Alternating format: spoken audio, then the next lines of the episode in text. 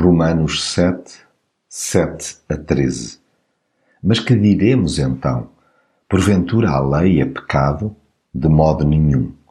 Mas a verdade é que eu não conhecia o pecado se não fosse pela lei. De facto, eu não sabia o que é a cobiça se a lei não dissesse: Não cobiçarás.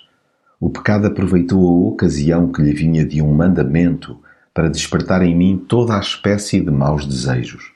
Sem a lei, o pecado era coisa morta.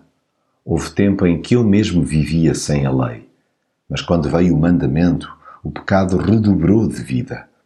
Eu morri e assim o mandamento que deveria levar-me à vida levou-me à morte. Com efeito, o pecado que se aproveitou da ocasião que lhe vinha do mandamento enganou-me e deu-me a morte. De facto, a lei é santa e o mandamento é igualmente santo, justo e bom. Então aquilo que é bom foi morte para mim? De modo nenhum. Mas o pecado, mostrando bem que é pecado, provocou-me a morte servindo-se do bem. Desse modo, por meio do mandamento, o pecado tornou-se muito mais forte do que antes. A Bíblia baliza-me perante Deus. Através dela consigo situar-me espiritualmente e dar-me conta das minhas faltas. Nela salta à vista com incrível facilidade a minha propensão para o erro. O mal não está nas Escrituras, encontra-se mesmo em mim.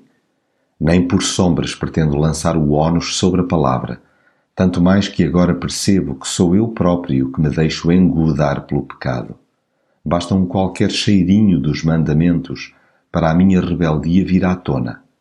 Anteriormente julgava-me um santinho. Depois de conhecer a lei, compreendi que sou, mas é um pecador. Aí, ao tomar consciência que estava encharcado em pecado até aos ossos, deixei de sacudir a água do capote. Entendi finalmente que estava encurralado nas minhas transgressões, morto nos meus delitos. Eu que vivia sem rei nem roque julgando-me livre, não passava de um escravo do pecado, um morto-vivo. No entanto, catalogo esta consciência do meu estado de abençoada, pois sem ela não daria conta da minha miséria. Logo, estaria longe de perceber como preciso desesperadamente de Jesus.